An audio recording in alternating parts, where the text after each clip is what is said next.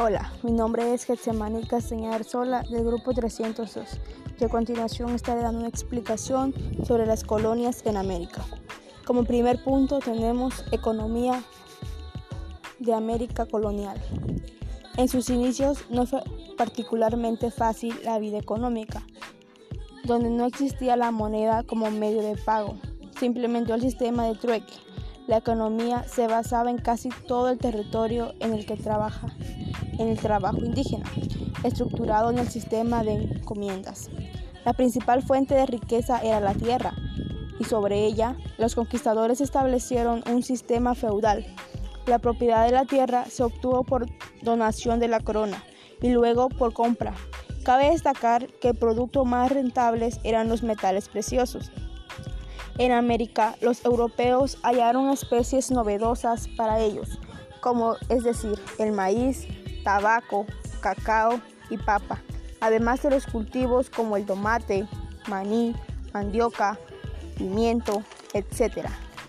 La sociedad que se establecía en las épocas coloniales de América eran las siguientes. La sociedad colonial de América básicamente es el fruto de la interacción del mundo indígena con el español.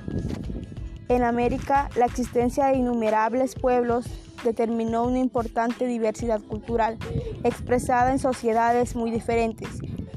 Había pueblos tribales, imperios en América y Perú, pero el principal elemento de integración social eran los imperios, ya que poseían una sofisticada estratificación social. La política. Durante el siglo XVI, la corona controló América a través de adelantados y gobernadores, sujetos a fiscalización y disciplina. Virrey. El virrey se encargaba de la administración española. Había también virreinatos. Las Indias quedaron organizadas en cuatro virreinatos. Los capitanes generales eran las sociedades de gobernación que tenían menor territorio de menor importancia. También había cabildos, el poder municipal, el corregidor, los dominios, misiones de la iglesia, parroquias, inquisición, que eran menos destacadas. La tecnología en la época colonial eran muy comunes las carretas, pero después de la conquista respondió a los diversos menesteres que fueron surgiendo, particularmente en la medicina y la minería.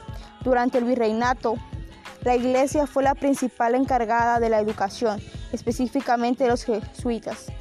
La cultura. Las composiciones musicales predominaron siempre los temas religiosos hasta finales de las colonias. El movimiento de la independencia aportó nuevos motivos de inspiración para los artistas y los más destacados eran la música y la pintura. Eso sería todo. Gracias.